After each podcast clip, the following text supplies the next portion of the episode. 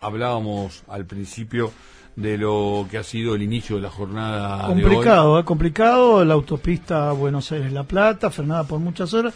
Pero viste que venimos hablando del tema de, de la importancia del sindicalismo, que están representados y demás. Vamos a tener, tenemos un tema de donde se plantean ciertas dudas de quiénes hicieron el paro el día de hoy, ¿no? Mm. Porque el reclamo es por combustible, el reclamo es por gasoil, hay muchos sectores que lo están Pero ¿quién hicieron el paro del día de hoy? Y esto el tema de estar o no estar representados y demás. Mm. Eh, es un tema no menor. Sí, porque además que, mm, digo, no solo fue un paro, fue una medida de fuerza que incluyó la toma de rutas, ¿no? Sí. Eh, que uno entiende eh, las necesidades y las argumentaciones, los reclamos, pero probablemente muchos de los que estuvieron detenidos allí, impidiéndolo llegar a su lugar de laburo, impidiéndolo llegar a alguna visita a un médico, había el caso de un cirujano que tenía que hacer un doble trasplante. Sí. Este, digo, me parece que también hay que atender todo eso y el Estado Nacional debe laburar muy fuerte también el Estado provincial y el Estado de la ciudad de Buenos Aires. Sí, mira, a, a modo de introducción, eh, a modo de introducción, voy a comentar acá un informe que creo que tenemos una comunicación, que desde el Sindicato Único de Fleteros de la República Argentina, Asociación Profesional de Primer Grado, denunciamos, mira lo que dice, el accionar ilegítimo de un grupo de transportistas autoconvocados con apoyo del SUTAP por arrogarse facultades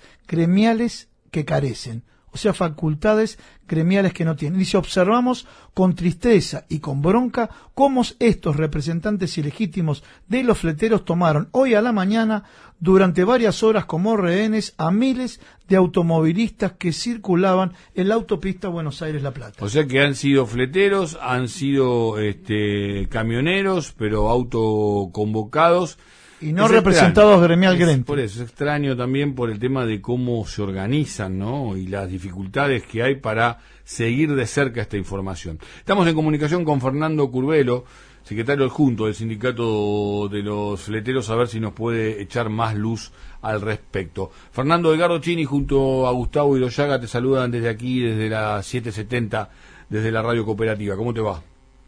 Hola, ¿qué tal? Buenas tardes, ¿cómo están? Disculpen la voz, pero estoy mal. Está bien, ¿Cómo están? ¿por qué estás mal? ¿Estás enojado? ¿Has gritado? No, no, estoy, no, no, estoy engripado, estoy engripado. Estás engripado, estás engripado. Estoy engripado, eh, estoy, estoy un poco eh, enojado y estoy un poco desilusionado por todo esto que, que pasó hoy. A ver, describinos eh, un poco en qué se basa tu, tu emoción. Sí, hoy vimos una jornada eh, que ya se, se, se, ha vivido en otro momento.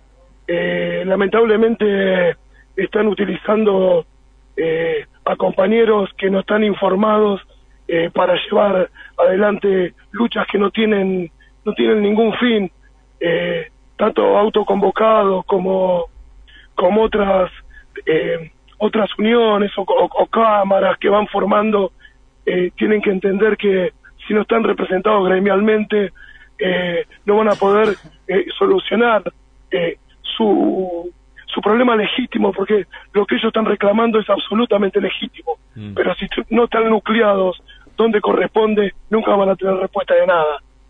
Eh, del ministerio seguramente lo llamarán, lo recibirá algún personaje que le va a recibir el reclamo, y que esto ya le pasó un montón de veces, pero nunca le van a dar solución como autoconvocados. Bueno, de hecho se han reunido y no hubo respuestas satisfactorias y de hecho también se habla de la posibilidad que esta medida continúe, con lo cual va a haber una alerta y una alarma porque este, me parece que la cuerda no se puede tensar tanto en este momento donde muchos de los damnificados están pasando de situaciones iguales o peores de aquellos que hoy por hoy con todo el derecho están reclamando este, que se modifiquen algunas medidas para poder seguir laburando. Claro, es que claro, por eso los, los reclamos son absolutamente legítimos, pero yo como me voy a poner en el lugar del Ministerio de Transporte. Yo como Ministerio de Transporte no puedo recibir un auto convocado porque me va a pedir una manzana.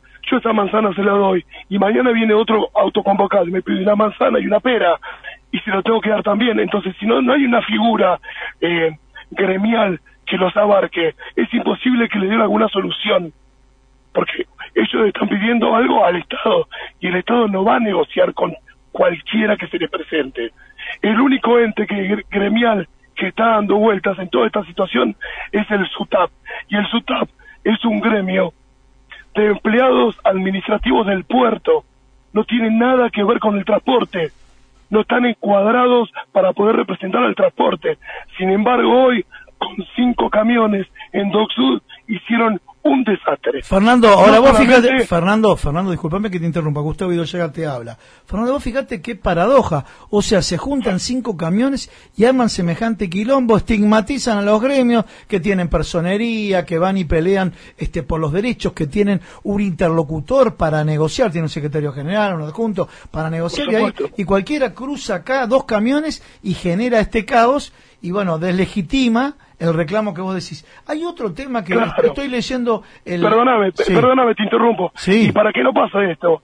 ¿Quién tiene que actuar el Ministerio de Trabajo? Porque el Ministerio de Trabajo tiene la facultad de llamar a ese gremio que encabezó y el corta Sur y decir, muchachos, dame el estatuto o te muestro tu, estatuto. Hoy lo escuchaba hablar al secretario gremial del SUTAP. Sí. Y, el nombre del transporte. Y como secretario gremial de un, de un gremio, vos tenés que saber a quién puede representar. Sí. Y obviamente, ¿a quién, ellos a quiénes representan específicamente? Ellos representan a los trabajadores de administración del puerto. O sea, los bueno, y acá, justo hablando de administración del puerto, no sé si está, no está relacionado o está concatenado, porque ustedes en la gacetilla de prensa, ustedes dicen que algunos cobran, dice acá, mira, que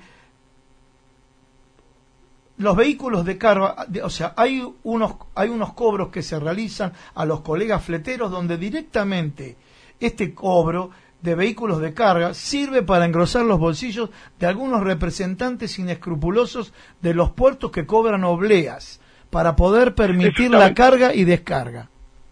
Sí. Eso, eso es bastante amplio. Con lo que, lo que tiene que ver con, eh, con la parte acá de Buenos Aires de Doc Sud, esta gente de SUTAP tiene una cooperativa de transporte donde le bajaban los tachos, que son los contenedores. Eso se lo sacaron y se lo dieron a una empresa privada, se llama Mederlock. Esa es la lucha del transporte que está haciendo SUTAP acá en Buenos Aires. Claro. También en, en Necochea, porque eso esto es muy amplio, en Necochea le cobran 35 mil pesos anuales a los, a los trabajadores para poder ir a cargar a los puertos. Entonces, en todos estos paros, utilizando la fuerza un montón de compañeros que no están informados eh, están haciendo eh, están buscando o cuidando sus negocios. O sea, pero discúlpame, o sea que los administrativos del puerto en nombre de los fleteros hicieron el corte de hoy. ¿Esa sería la lectura? Es como que yo mañana te pare toda la panadería del país Clarísimo. porque alguna vez en mi camioneta lleve pan. Clarísimo, es un ejemplo así más o menos. Fernando, eh, el problema existe, ¿no? Digo, este, ¿cómo van a accionar ustedes del sindicato para intentar solucionarlo?